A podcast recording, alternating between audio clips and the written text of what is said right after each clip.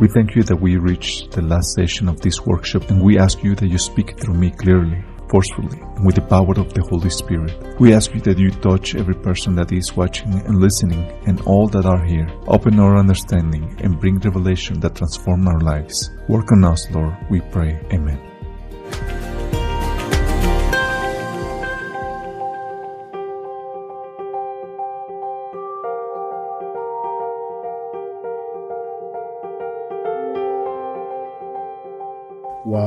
Class 7. This being lots of information, right, guys? Well, in summary, we have just finished the process of emotional healing. Do you remember what are the four steps or elements that you need to include in this uh, process of emotional healing to download the pain, uh, to forgive, to receive comfort, to give thanks, and praise? When you are thankful for that situation that hurt you, you know that now you are healed.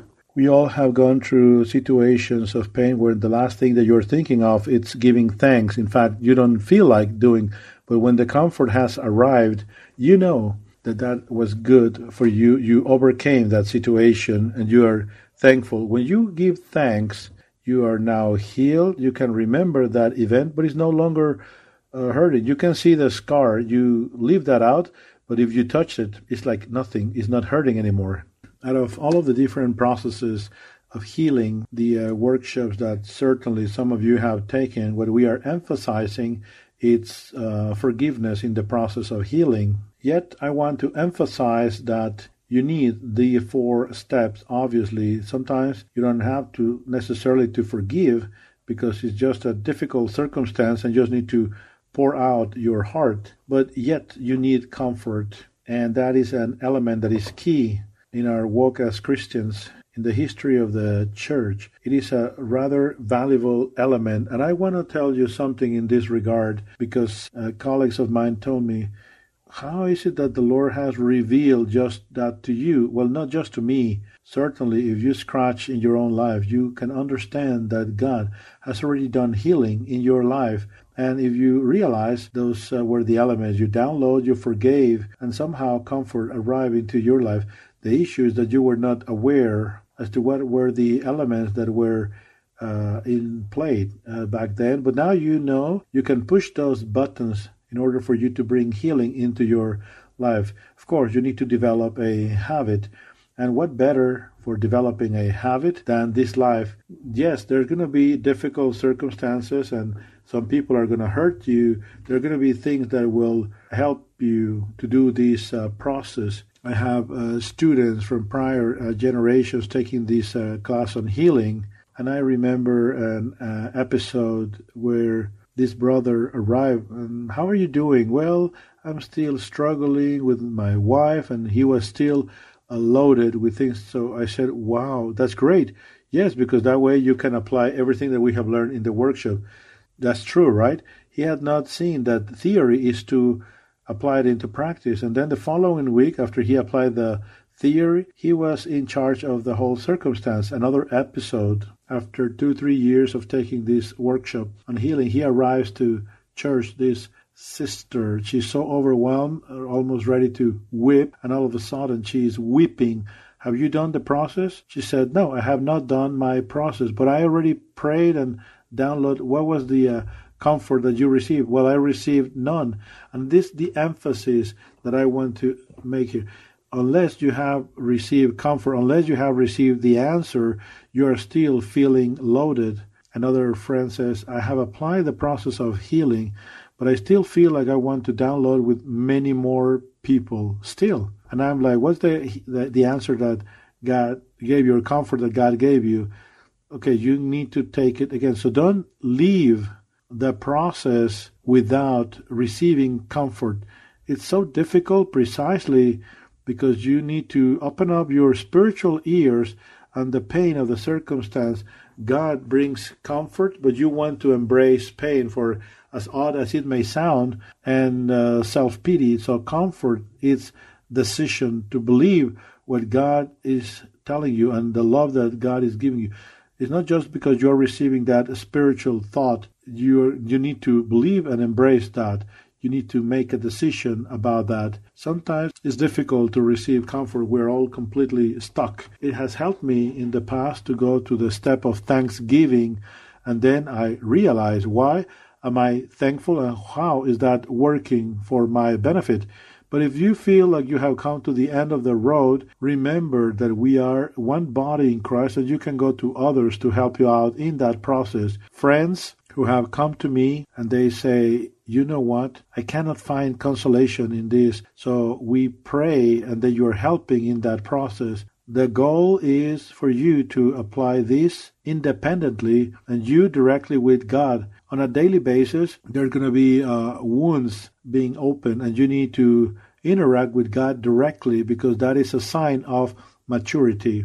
So we know how to deal with an, a wounded heart. Is this this is simple, right? It's not really that complicated. You are downloading the pain, you forgive, you receive consolation, you receive comfort, and you are in a giving thanks for that. So forgiveness and consolation or comfort. Sometimes comfort arrives first, and with all of that freedom, you can. Uh, it's easier for us to forgive, and yet you still need to see those four elements in action.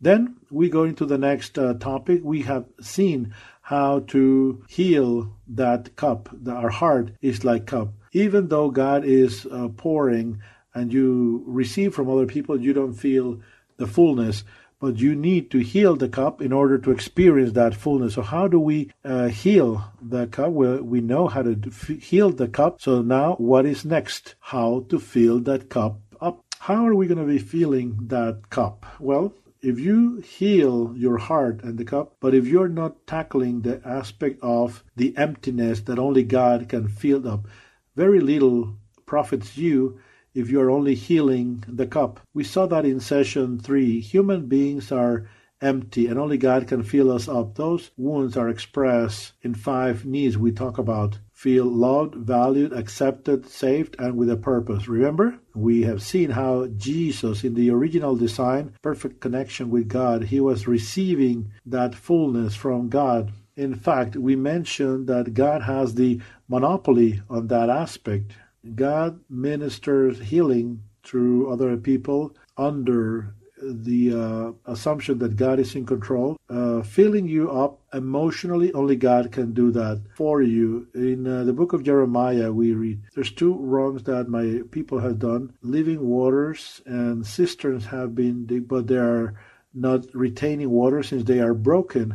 And this is something that you can only find in Christ. Only God can satisfy the emptiness that is experienced in your heart. This is what Jesus talked about when he talked to the Samaritan woman in John 4 10 to 14. He says, If you only knew the, the gift of God and with whom you are talking to, you will be asking me, and I will give you living waters. Anyone who drinks from this water, he will be thirsty again. But those who drink from the water that I give, they will never thirst again. That water will spring out, will run inside of them, and will give them eternal life, meaning emotional filling, as the psalmist is talking about. And that leads us, God is promising that. How can I fill my cup up? My cup is healed, my heart is healed. Now, how am I going to be filling it up? Well, there's two things that we need. You need to receive the Holy Spirit and you need to develop a communion with God. Simple, right? Uh, that sounds simple and yet it may be uh, complicated, but let's take a dive here. You need to receive the Holy, the Holy Spirit because the Holy Spirit is used by God for you to feel His love. In John 7:37 it says, "If someone is thirsty, come to me and drink. The one who believes in me, as the Bible says, rivers of water will flow, which is the Spirit that those believers will be receiving, is telling us that it's the Holy Spirit, the one who satisfies or quenches that thirst. Why? In Romans, we read the hope has been outpoured and the Holy Spirit has been given to us. The Holy Spirit is the one that allows us to experience God's love.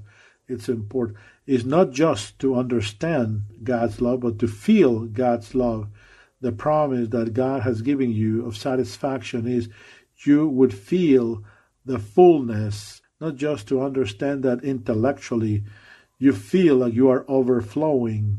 Have you ever experienced that? What is he talking about? Some of you are looking at me like that, but the Holy Spirit can only be received one way, and just Christ has the monopoly of the Holy Spirit. Unless you give yourself to Christ, you cannot receive the Holy Spirit. You can be a Buddhist, you can follow a Muslim religion or any other religion, but if you want to experience this, only in Christ. For that, you need to receive salvation, to believe in the gospel. In the book of Ephesians, we read also in Him when they heard the message of the truth of the gospel that brought salvation and they believed in it, then they were sealed with what? With the Holy Spirit. How do I receive the Holy Spirit? You need to believe in the gospel. This will guarantee our inheritance until final redemption comes to the people of God. In the First Corinthians, since we have received the Holy Spirit by means of faith, we are now the temple of the Holy Spirit meaning you are now you are uh, possessed by a good spirit. In First Corinthians, don't you know that your body is a temple of the Holy Spirit, the one you have received from God? You are not of your own, you were purchased with a price. So when you receive the Spirit, you are now part of the you are the temple of the Holy Spirit, you are a temple of God. Receiving the Holy Spirit is so vital. That's what differentiates you if whether you belong or not to Christ. In Romans we read, You are not living according to your sinful nature, but according to the Spirit, if the Spirit of God is living in you. And if you don't have the Spirit of Christ, you do not belong to Christ. Wow, that's strong, huh? And that's the issue. The key question is if the fullness comes from uh, the Spirit, and how do you receive salvation then? On Mark, we hear the summary how we are to receive salvation. Jesus went to preach the good news of the gospel the fullness of time has arrived. Repent and believe in the gospel of the good news. And those are the two components that allow you to receive the Holy Spirit. One, you need to repent. To repent, we're talking about means that you surrender your life. Visualize yourself as if a conqueror will be arriving into your city and they are about to conquer your city. This is going to happen on good terms or in bad terms. And you will say, I surrender in good terms. God wants for you to surrender before your Lord and for Christ to be now your Lord. To surrender your life implies, and listen carefully, what's the cost here? It implies to surrender your life in all aspects. You surrender your dreams, but I would like this lifestyle. Well, you surrender that too. You surrender your way of thinking. But I have my traditions. You surrender your traditions. You had traditions. This is the way I talk. No, no, no. You surrender your language, your talking is your life. So if you are not willing to surrender, you cannot have repentance and there's not a deal. You cannot cut a deal. Jesus in the book of Luke says, he turns to the people and says, If I tell you that unless you repent, you, all of you are going to perish, and the Lord Jesus is not joking around. It's repentance, and in repentance, it's not removing sin it's putting putting in you the right attitude, the attitude of obeying God's will and to surrender. You will have mistakes. You will have shortcomings because you need to change many many things, and it will take a lifetime. Salvation is not by works; it's having the right attitude, repentance, and faith in Christ. So you need repentance, and Jesus said you need to believe in the gospel of the good news the message of salvation. God was made flesh in the person of Jesus Christ, died for you and for your sins, our sins, and he resurrected on the third day to give us forgiveness and eternal life. If you believe this message that he became flesh in the person of Christ, he died for our sins, give us eternal life, and you repent, you can be saved. And maybe you're listening to this and you say, That's what I want. Let us make a pause and we invite you to uh, pray. Anyone who call upon the name of the Lord, if you want to fill up your cup, you need of the Holy Spirit. So I invite you to pray and give your life to Christ. Let's pray. Lord Jesus, I repent of my sins. I surrender my life to you. I ask you for your forgiveness. Save me. I believe you died for me on the cross. and you resurrected for the forgiveness of my sins, and that you are the Lord. And now I receive you as my Savior. I receive your salvation. Amen. This is a prayer that if you have done that honestly, you will see the fruits of the Holy Spirit. You will read your Bible. You will have fellowship with believers just as God has ordained. So you can check that off now because now you have the Holy Spirit and you need it in order for you to experience God's fullness. The Holy Spirit, only Jesus has the monopoly on the Holy Spirit. The second thing that you need to fill your cup is that you need to develop a fellowship and communion with God. Many Christians believe that they can live in a with an experience as to how they used to experience God in the past. But it's not working like that.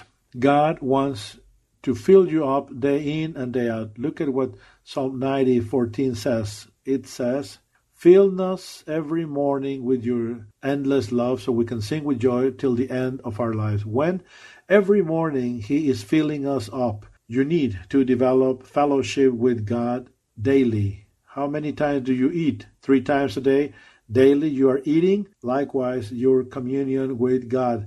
You need to understand that that emptiness needs to be filled. Psalm says that just like the deer panted for the water, likewise my soul panted for God. Have you seen a deer looking for water because he's thirsty? Well, likewise, our soul is thirsty. And the reason for that panting is for God to satisfy it. My soul thirsts for the living God. I will come and be before God because I desire to be before God. Have you heard that term of educating your palate? What does that mean to educate your palate? The uh, taste, to develop a taste for certain flavors. Something similar happens with your soul. We are so used to eat or satisfy our soul with junk food. And when we have something that is rather nutritious, like God, and we don't want that, but we need to develop a taste for God to to be re-educated in that sense, and it takes time. It's not happening overnight because you are used to other types of food. Look at what Psalm 143 says. Every morning I want to hear of your endless love. I trust in you. Show me the way because I surrender myself to you. When you search God, it's a daily experience. Every day you're searching for God. And Jesus had that. You probably have heard that we read a passage of the scripture, John 1:18, from his fullness we have all received. No one has ever seen God, only the only begotten of God, who is in intimate communion with the Father, has revealed him. He was in intimate communion with the Father, and he had his fullness. How does and you could see that on a daily basis in Jesus in uh, Luke, it tells us, Luke 5, the fame of Jesus was extended in such a way that many came to hear him and to be healed of their illnesses. The crowd uh, will join, and they were they wanted to hear him and to be healed. He would withdraw to lonely places to pray. He had the need to fill up his own tank, right? the ministry, the work is not satisfying me. I need to go to my Lord. He knew he needed his relationship with God. In Mark, we read, Early in the morning, as it was still dark, Jesus woke up, went out to his house, and then he went to a lonely place and he began to pray. This time of intimacy with God, when you are there in his presence, it's called a devotional time.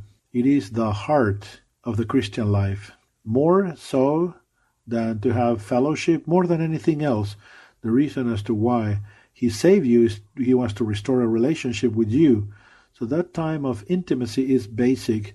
And with this time of uh, communion with God, you're going to be able to experience the fullness of God. Obviously, your cup needs to be healed. And the question is then, how can I develop this uh, time of communion with God? in the time of fellowship with God, what you're doing is that you set that apart to be in His presence and to do two basic things. One, you will read His Word, and two, you will pray to Him. Reading the Bible is basic in that sense. In the book of Deuteronomy, many books emphasize that also in First uh, Peter, that uh, we are craving for uh, uh breast milk as a child looks for breast milk, and we need to develop this as a daily habit. And we are talking about uh, in the Bible, in Deuteronomy, talking about the kings that they need to have a copy of God's word and reading it every day. When? Every day. In that way, he will learn to have the fear of the Lord and to obey all of his decrees. Daily reading will hinder for him to be proudful, and also it will hinder that he will set himself apart from God's precepts. So, is he talking about only for kings? Guess what? The Bible says that we are kings and priests. And let me tell you that he's talking about kings back then, but to have a copy of the Bible, it was very expensive and labor intense. Nowadays, there's no excuse. We all have our Bibles. Bibles could be downloaded in apps. Uh, Bibles are being given to you. That's God's intention for you, for you to read your Bible. And you might have heard the commandment that you are to love God above all things. You love Him, it's a decision, it's also a commandment.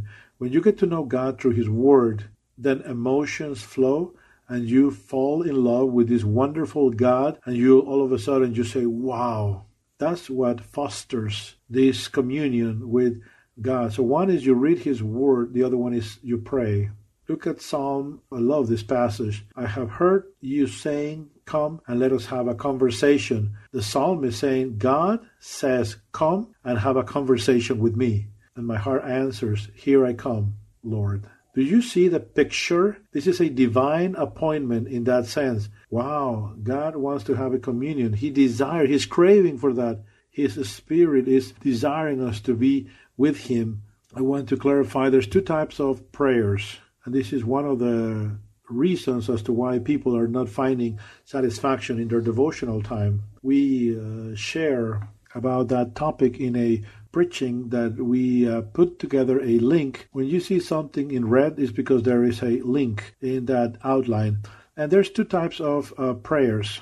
Just as we could saying those who are married with a spouse, they could deal with labor or miscellaneous ministry, and you talk about that. And that's almost like if you have uh, executives talking to one another. And that same dynamic happened with God. You can have a prayer that is like miscellaneous prayer, and at that level, you're talking about your job, pending issues, ministry, everything that has to do with like intercessory prayer or let's pray for this person or that other person everything that is miscellaneous and intercessions. But there's other type of prayer and this prayer is designed for your own pleasure. Just like uh, in a spouse relationship not all is labor not all is work. Likewise here let's sit down and hey tell me what's going on in your heart. When you open up your heart that type of conversation happens with God too. At that level, prayer is centered in enjoying one another and have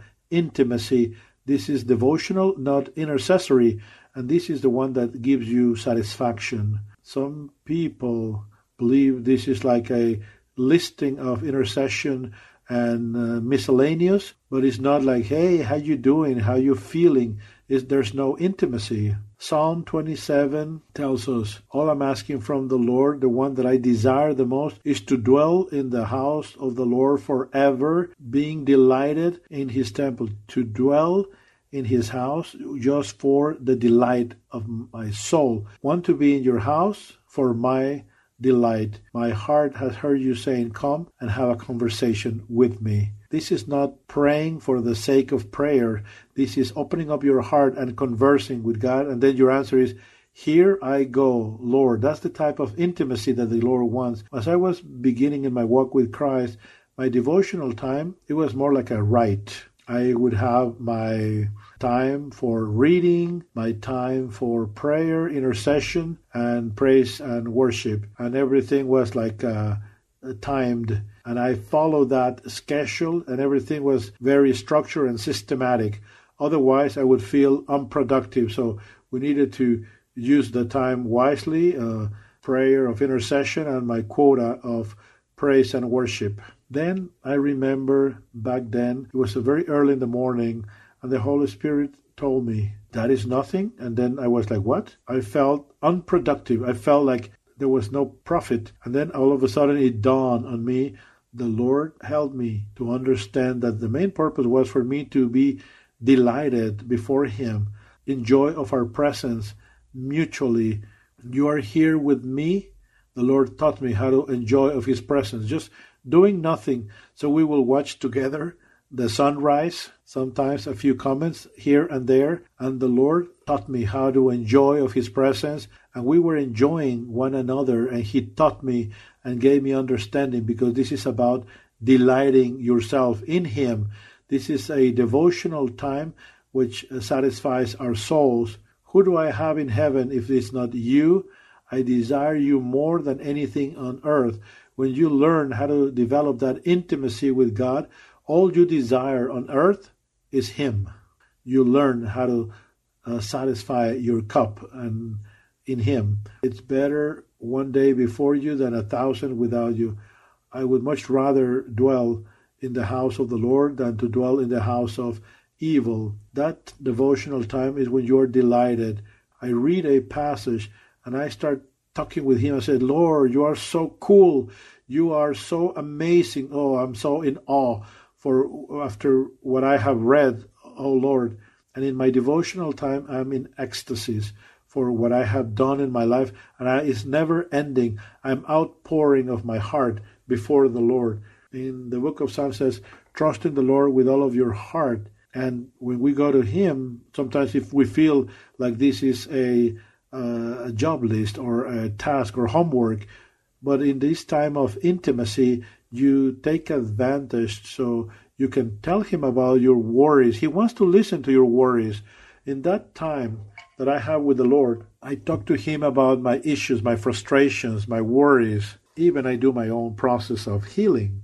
As you practice this, when you learn how to download before Him, you find out that you have developed communion and fellowship with God that is so close, with whom are you going to have intimacy with the one that you are outpouring your heart, where your deepest feelings come out, your lows, your pains? All of a sudden, you are deepening your relationship with God as you open up your heart before Him. Outpour your heart as if it was water flowing before the Lord. So, my first years as a Christian, I thought this was like homework. Lord, we need to pray for this, this, and that. And then I was not fresh. I was completely drained. I was feeling like I needed a break. But when you develop this type of devo- devotional prayer, when you are enjoying intimacy with God, you are like, wow, you are floating on clouds, uh, full of that presence, full of that love, and something that helps you in experiencing that depth of intimacy with God is the time of worshiping, is the time of saying, giving thanks, and that helps you to have a, a deeper level of intimacy with God. In the book of John, we hear, because the time will come, in fact, the time has arrived when the true worshippers will worship the Father in spirit and in truth. And those are the worshippers that God is seeking because God is the Spirit. Those who worship Him must do that in spirit and in truth. The Bible says that when the Spirit comes and dwells in you, your spirit is being born again. That's what the book of John tells us. Now you're qualified to worship God in the spirit and in truth. And this type of worshiping style helps you to have intimacy with God. It's a romantic relationship with God. Have you ever been to gatherings where you feel that his presence is like outpouring, well, that's something that you can also do in your own personal time of devotion. The Lord dwells in the midst of his, of people worshiping and praising him when you have intimacy and you are adoring him and God arrives and love is all around you, is overflowing you. There's something that I have learned and I love my time of praise and worship and I used to have uh, tapes, and I used to have my favorite songs, and I knew that I would enter into God's presence right away. And I remember that I was so addicted to this praise and worship. And I remember one time my battery ran out of my Walkman, and I was, but Lord, help me, help me to find a battery. And I was crying out before the Lord. And then all of a sudden it worked out again. And I was like, okay, we can continue, Lord. Why? God wants to have a loving relationship with you.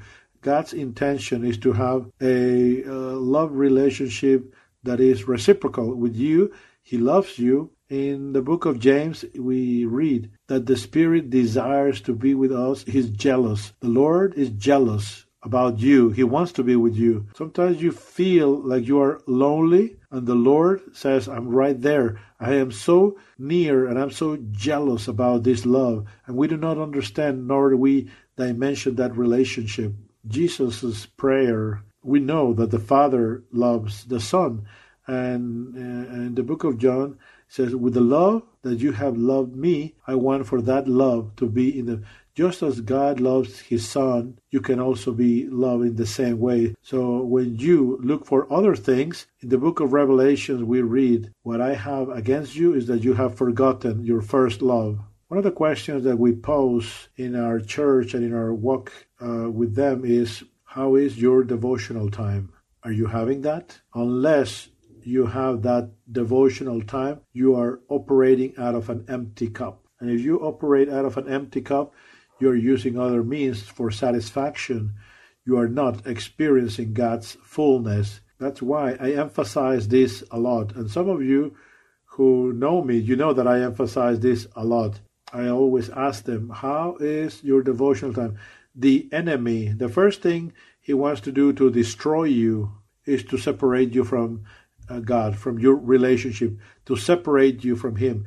If you are separated from God, that's it you are dead meat. You are an easy prey. But it's here where you need to understand there are certain keys for your devotional time that you need to understand. That could be also a dead time that is nothing but a rite. Why? Some people believe that their time with God is where they are doing it, but without uh, settling the account with God first. You need to settle your account first. If there's sin in your life, God will depart from you he will not listen to you. If you go before his presence and you will go out empty, God is not there with you. So the first thing that the Lord says is, let's settle the account. Those who are married know that before you have intimacy with your spouse, first, is there any situation of friction? You fix that up and you know that if, there, if you don't fix that, nothing will happen. The same is with God. You want intimacy?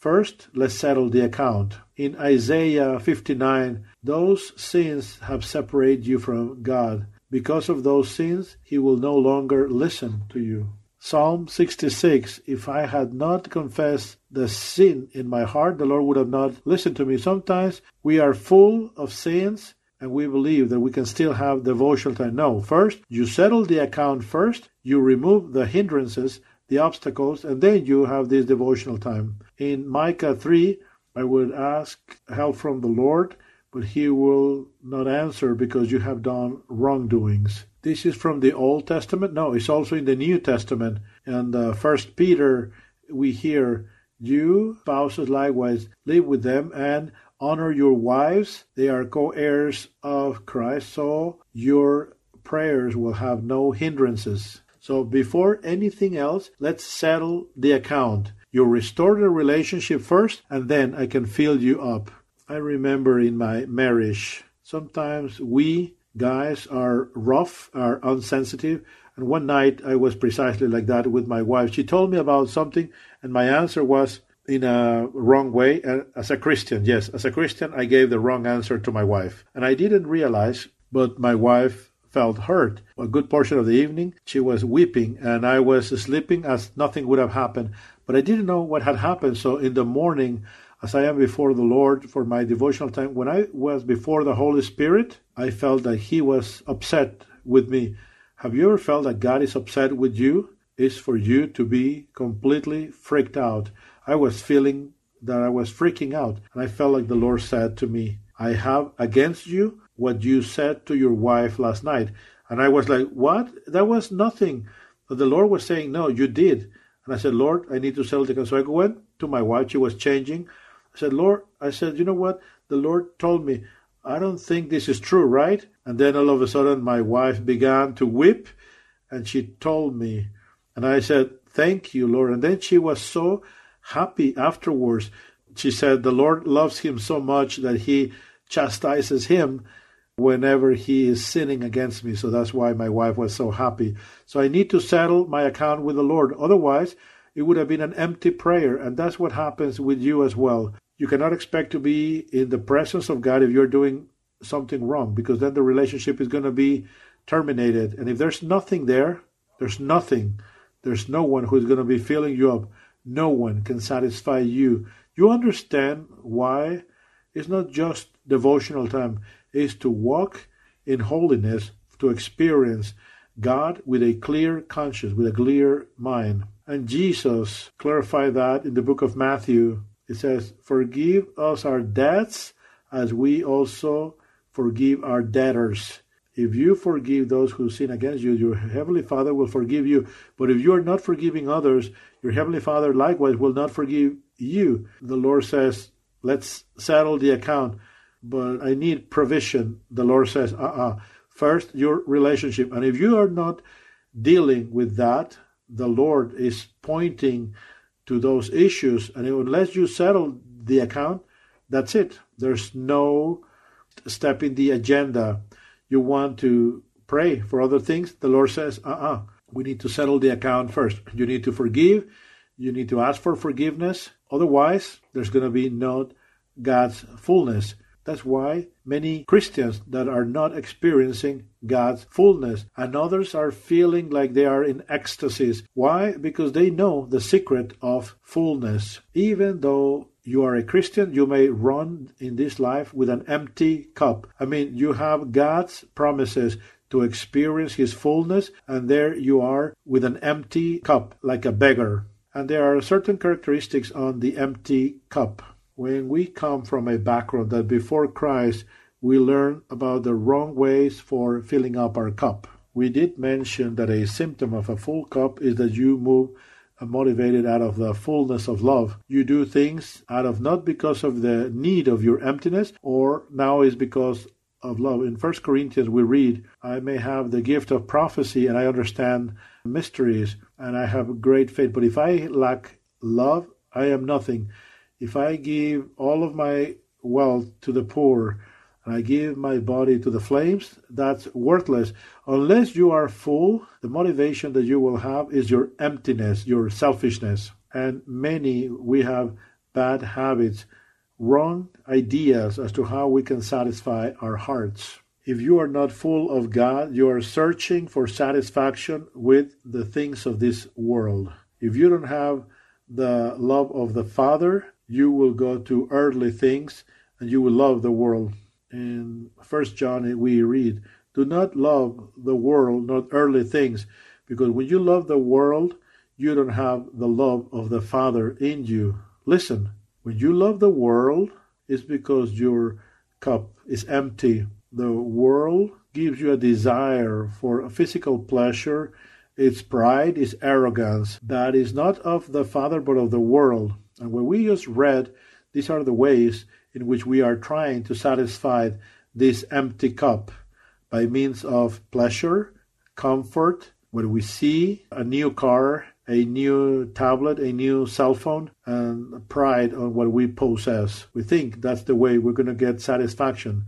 We are mistaken.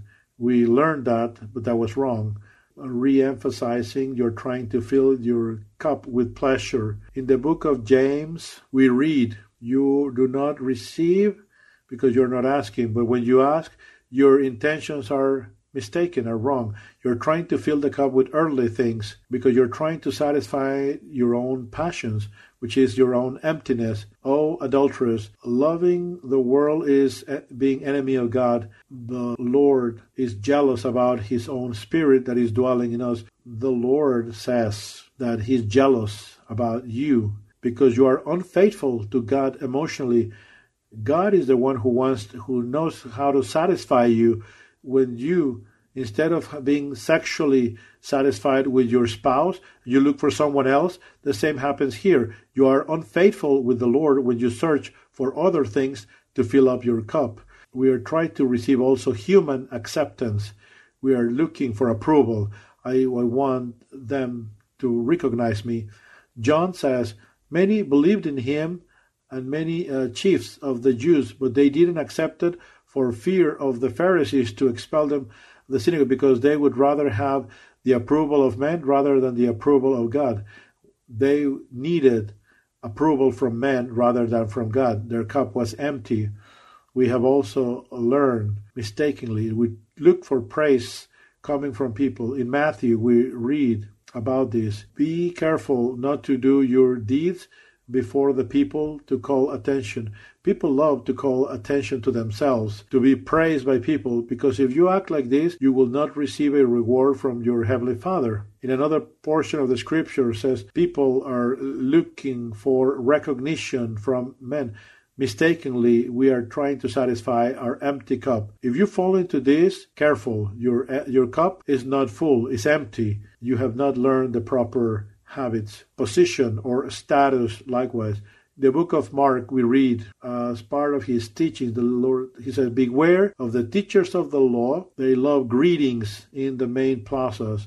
They love the main seats and the places of honor in the banquets. Your motivation in Matthew 5, it says, it's not that people sees the deeds or not, is your motivation.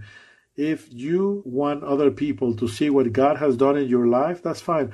But if your emotional emptiness is by means of approval or praises coming from people, that's wrong. So, what is your motivation? Titles, fame, they want the title. Oh, I am the pastor, I am the apostle, or I have a bachelor's in science. In Matthew, we, they love the greetings and to be called rabbi, meaning teachers, because their sense of worth is based on that title that they think they have earned. Others, by means of money, they are trying to satisfy their emptiness by means of money. Many believers, Christians, if they only had enough money, all problems will be solved. Amen, jokingly they believe that the problem is economical when in reality is emotional. They are looking for money to satisfy their emptiness. In Timothy, we read, Tell the rich people of this world that they are not to trust in money that's unstable. Rather, they should trust in God who gives us in abundance everything that we need for our enjoyment. Some people look for their security in money instead searching God. That's mistaken. When there's economical crisis, they are all panicking. Why? Because their trust is in money and not in God. They satisfy their emotional need comparing themselves to others. They acquire a sense of worth as they compare against others. In 1 Corinthians, we read, they are jealous one with one another. They are controlled by their own sinful nature. They are living according to the world. When you say, I follow Paul, well, I follow Apollos, aren't they acting just like uh, people from the world? I belong to this special group belonging to the Apostle Paul instead of following Apollos. So their sense of worth is comparing themselves against other people, and that's not the right way. So then the answer, the question is, then how? Well, we will tell you in a minute. Other people acquire their sense of worth by manipulation.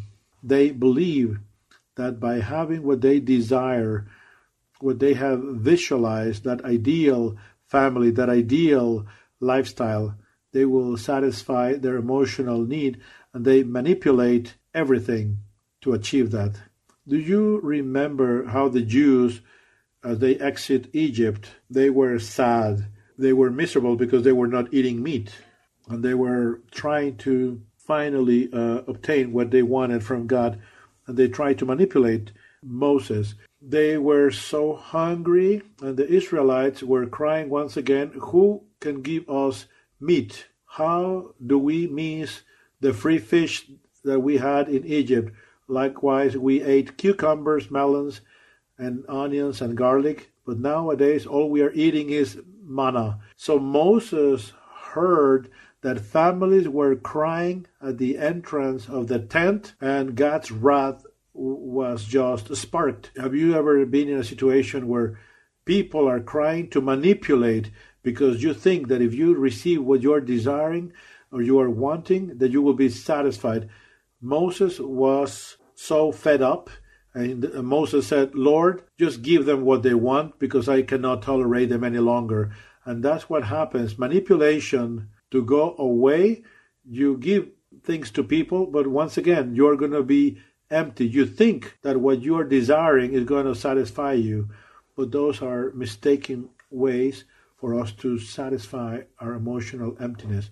If you don't have devotional time, or you don't have the Holy Spirit, or you don't have a tight relationship with God where your devotional is happening, you are supplying your emotional emptiness through the world because that's it. There's no other way.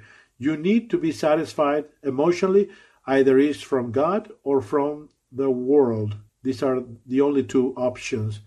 And there are several symptoms. The empty cup has symptoms that the Bible calls that the works of the uh, sinful nature, as we read in Galatians. The uh, symptom of the empty cup is envy. If you have envy, you know for a fact that you are lacking. You are satisfying your emptiness in the wrong way.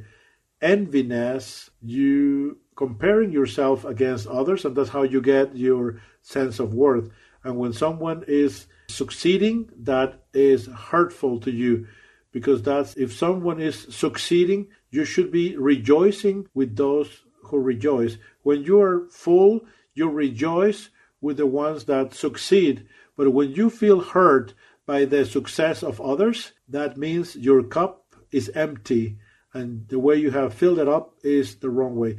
Uh, selfishness, likewise, since you have uh, emotional emptiness, you are only looking at your own need and everything spins around you because you cannot see someone else's. You move around because of that hunger that you have. Do you remember the example that I gave you of that um, Canadian uh, daughter and dad, and when that daughter presents the empty cup, and then he likewise present his own empty cup, so both dad and daughter are presenting their empty cups so they could not see the need of the other person because they were both empty. So when you are empty by nature, you will be a selfish person. Next is pride, a symptom of the empty cup. Since your sense of worth is by means of artificial means, your position, status, titles, money, or to think that you are always right, the more you have of that, you think your worth is more. So you are losing contact with earth. You feel that you are better than others because they don't have the element that you do, because you are satisfying your emptiness in the wrong way. When you realize that that is not making you any better, but you are full of God, pride disappears naturally. Another symptom is sectarism. What is uh, sectarism? Well, divisions, because you believe that you need to have that sense of belonging and you need to separate yourself if someone else is not following in your group. Could be denominations in churches, political parties, uh, associations. That was the problem in Corinth. They felt that if they follow Paul's group, they will have a better sense of worth and they were comparing themselves against Apollos. They were uh, sectarism. Another uh, situation is um, struggles or uh, a nagger. Is you know that uh, passage of the scripture that talks about naggers? Uh, and nagging is a symptom of an empty cup. People with an empty cup is like an ongoing dripping because ongoing dripping is like emptiness. They, nothing satisfies them. I was in a situation with my wife where she was not really liking me after we were married, not before. Well, yeah, before we were married, sometimes she didn't like me.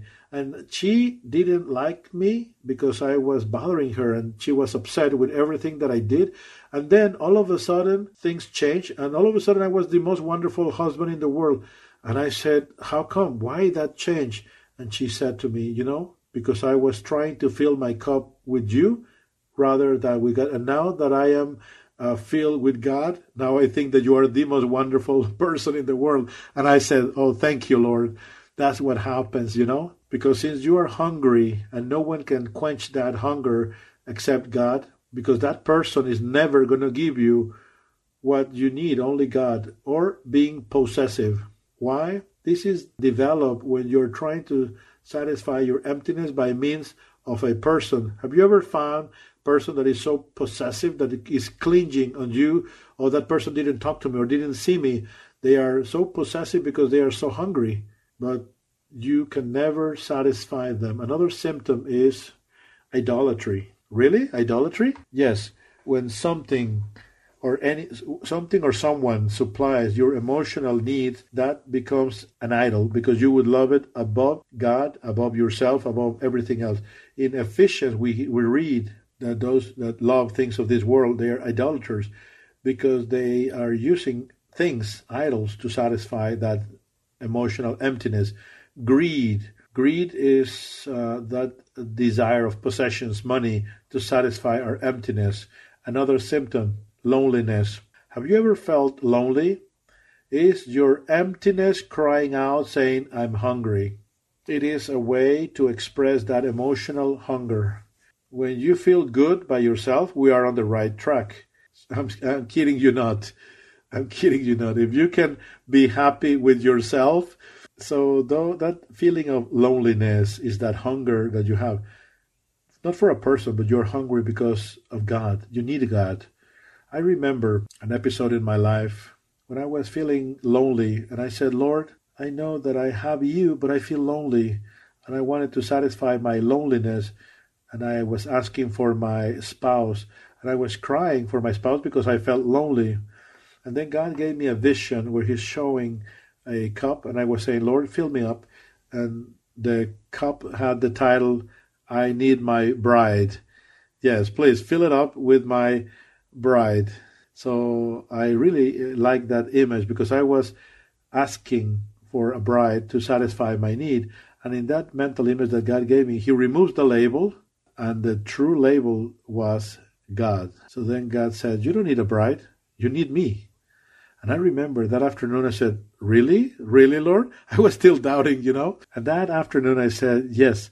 So I entered into a time of praise and worship with God and then loneliness disappear completely. He satisfied my heart and I was overflowing. I was like, yes, that's what I needed. I needed God. I was so impressed. Another symptom of emptiness is a sense of inferiority. Have you ever felt like you are inferior to others? It's because God is not there supplying your need. When you are comparing yourself against others, you feel lesser because other people have more or more titles or more money because you're trying to satisfy that your own sense of worth. A person who feels lesser it's uh, so dangerous in a position of leadership. When you have an empty cup you have you feel insecure you're trying to fill it up with power emotions uh, money do you know how we have so many bad habits and wrong ways for satisfying our hearts? So my warning is this: rehabilitation process is going to take time. It's not going to be overnight. Not only is to heal the cup, is to fill the cup, and that will bring for us to learn new habits. It's going to take time because we go from an immature stage into a mature stage to the stature of Christ. In First Timothy, it says it should be someone who is mature. Why? Not a new convert to be in a leadership position because he needs to first be grounded in the Lord. Because since we come from a background where we are learning in the wrong way how to satisfy our heart, if you give them a position of leadership, they will be losing contact with the ground.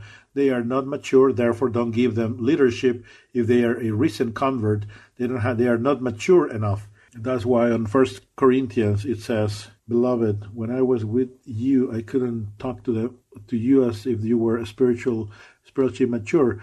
I talked to you as if you were children in Christ. Yes, children in Christ. A person who is a child in Christ spiritually is almost as if he was not a believer. So I had to give you milk and not solid meat because you are not yet prepared because you still are, are under your uh, sinful nature. You are controlled by that sinful nature. You are not living according to the world because you are saying that you are following uh, Paul or Apollos. You are following the world. So there's no maturity in you. I need to treat you like a child. This is going to take time. And what is going to happen? You need to change habits. Yes. You need to learn how to spend time, quality time with God. You need to develop devotional time with God daily. Yes, quality time is not just to make a rite. Rather, you need to settle your accounts. Otherwise, it's not going to be uh, profitable. You need to settle the account first. You need to learn. And that's one of the first uh, habits that we need to develop as Christians. And of course, you're going to be listening to studies and preaching.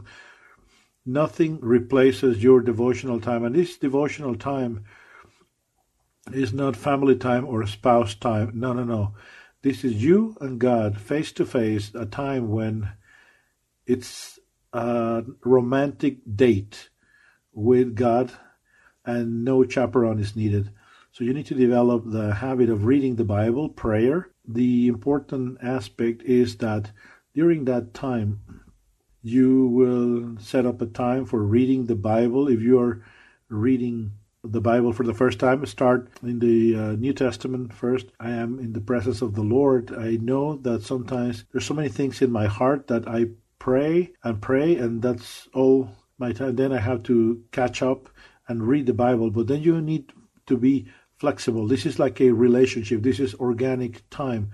This is a relationship. This cannot be just a rite. Sometimes the agenda will change. And let me tell you, as a warning, you may fall into the error of having your devotional booklets like the daily bread. Don't use that in your day, devotional time. Maybe after your meals, yes, but you need to go to the source, which is the Bible, the Word of God, and don't get stuck in just one passage of scripture person that we asked him, What are you reading? And for months and months, only First Corinthians 13 is the one that he was reading all the time, which uh, talks about love, that passage. So it's not about getting stuck.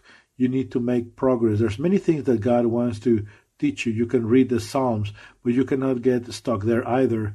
So you need to develop the uh, habit of uh, treating uh, people like if they were more important than yourselves, and uh, you need to uh, enjoy fellowship, to serve also. This process of maturity God is giving you for your rehabilitation means a change in your mindset. You need to have your sense of worth placed based on Him sometimes when we do things that we are still trying to satisfy our needs by means of titles about this passage. In John 13 the Lord knew that everything was under his feet by the Father and he came from God and he was going back. He knew exactly who he was from where he came and where he was going to and he what he had received. So he was cleaning the feet of the apostles. When the Lord renews your mind and you see yourself as God sees you then you can do things that for other people will be humiliating.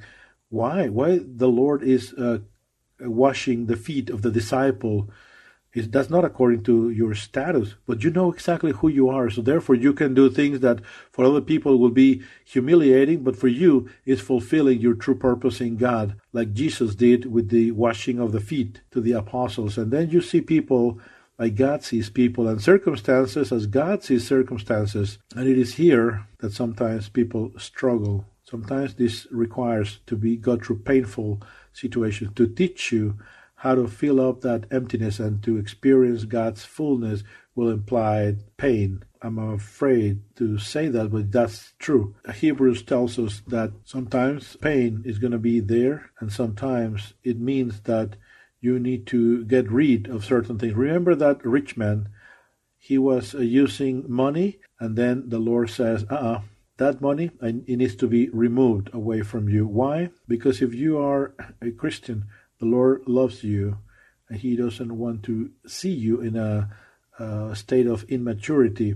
If you were satisfying your emptiness with material things, guess what? What do you think is going to happen with those material things that used to be how you fulfill your needs? He's going to be taking those things away. Why? Because he's not loving you? No, because you were not experiencing his fullness. Are you following in what I'm saying? Unless you learn how to obey. If you learn how to obey, then that's different. If you were satisfying your emotional need with your friends, guess what? What is going to happen with those friends? It may be that your friends now will reject you. Maybe it was your father, your mom. Well, the Lord could foster a situation that changes. Maybe it's uh, breaking that relationship. If you were using a relationship as your the way to fill up your cup, maybe that relationship is no longer going to be there. If you were comparing yourself against others, guess what? He's going to make others to be more prosperous. Other people are going to be prosperous and not you. I remember as I was beginning my walk with in Christ, I was immature and I was looking at competition in the ministry and who was doing better. And I remember it was a, a, a younger person who was sharing and doing so much, and I was feeling like, what? I was so envy of that person sharing. And then all of a sudden, the Holy Spirit comes and says, You see, he comes, he has traveled, he's sharing, and then I want you to pray so he's even more anointed. What? I need to pray so he gets more anointment, even though he has traveled around the world and I have not even gone to the corner. So, what happened? The Lord was removing that which I was using for filling up my cup, and He taught me how to get out of that sickness. It's not me, it's about Him. He needs to be exalted and not me. That you would uh, satisfying your emptiness because you're doing uh, ministry and activities. There's a video that I put in a link there on a Brazilian person that talks about in a CD uh, talking about preaching, and he was so involved that he abandoned his time with God, and all of a sudden nobody was inviting him anymore. And he, and then the Lord said to him, "Because you are not spending time with me, all of your ministry activities are nothing. You are satisfying your emptiness with your own image, and then you become fat." There you go. That's that's tough, right? Or you are tempted to be satisfied emotionally with uh, the approval coming from others, the Lord will bring reject so you can learn. You are losing ground because of titles, so then you can go through a time of mockery, and the Lord allows that to happen because He loves us precisely. He loves us so much that He needs to remove all of those distractors Sometimes it's shame, humiliation. If your satisfaction was because of how big your ministry was, guess what? Guess what's coming? Your ministry will now be small. Be, be concerned if God didn't respond like that because He is doing it because He really loves you. He knows that my heart is deceitful. Sometimes I say, I'm ready. The Lord says, No, I'm telling you when you're ready.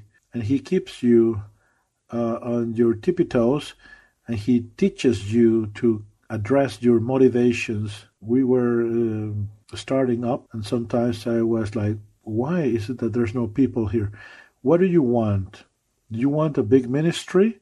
You want to satisfy your cup with uh, having full chairs?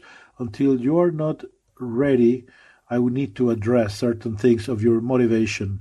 You understand how God acts in our life? So, whatever it is that you're using to satisfy your emptiness, the Lord is going to be dealing with you. And He will do that out of love.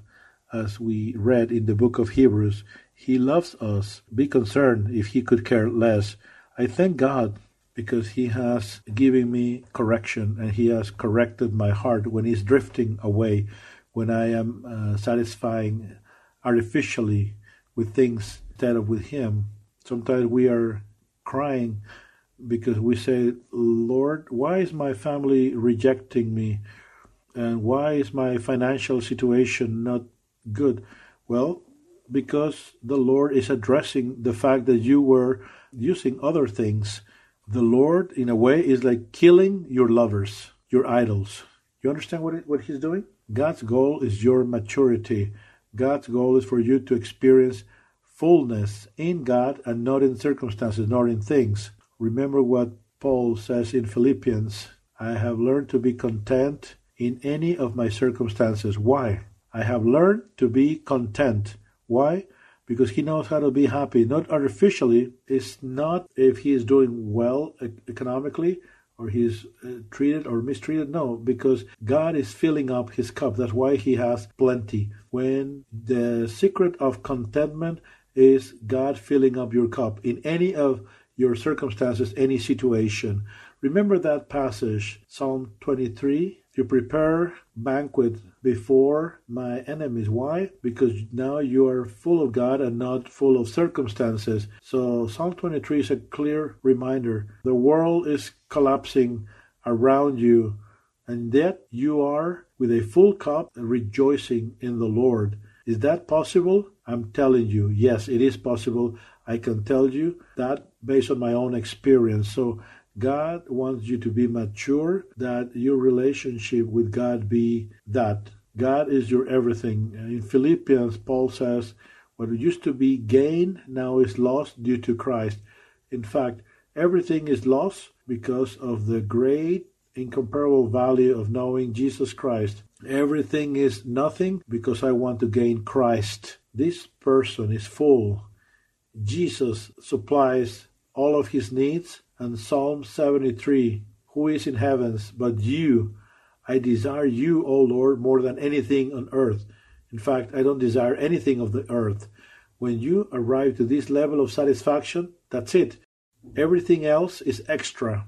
God wants for you to experience the fullness of God and also to recognize Him in any circumstance. When you uh, receive comfort from God, you see His love in Romans 8, we read, What can separate us from the love of Christ? For many, yes, they feel that the circumstance is very strong. Maybe is that He's not loving us because we have affliction, persecution, or we are in hunger or under uh, death uh, threats. Many people say yes because they are not full of God. Because of you, we are like sheep being brought to the slaughtery. Christ is the one who has loved us. You can experience God's love in the midst of adverse circumstances and be super happy. At the end of this process of maturity, you need to yield the fruits of the Spirit. This happens naturally as you are experiencing God's fullness. All of these uh, fruits of the Spirit that we read in the Bible and the rewards that you will receive when He comes is because you have these fruits precisely. If you don't develop this, if you don't open up your heart, you are like a threat to God, a threat for leadership, a threat everywhere. Why? Because you will use artificial means. You're going to be using the people that you're leading to make them dependent upon you because you need people to be dependent upon you. You're using that supervisory position. You're going to be abusing your leadership position. You will not be a good leader you may have the right theology, but if your heart is not full, you become a threat. First of all, fill up your heart, develop the fruits of the Spirit, and then you can move forward in your ministry. Let us pray. Heavenly Father, thank you so much, Lord, because we can see how much you love us and everything that you do to shape our hearts and to lead us to look for total satisfaction in you, Lord. Father, help us in this rehabilitation process. May we uh, face these times of tribulation so we can learn how to be filled up with you, Lord. Help us to get rid of artificial means for filling up our emptiness. May we be filled with you so now you are the only thing, the one thing that we love the most. Lead us in this process, holding hands. We ask you in the name of Jesus.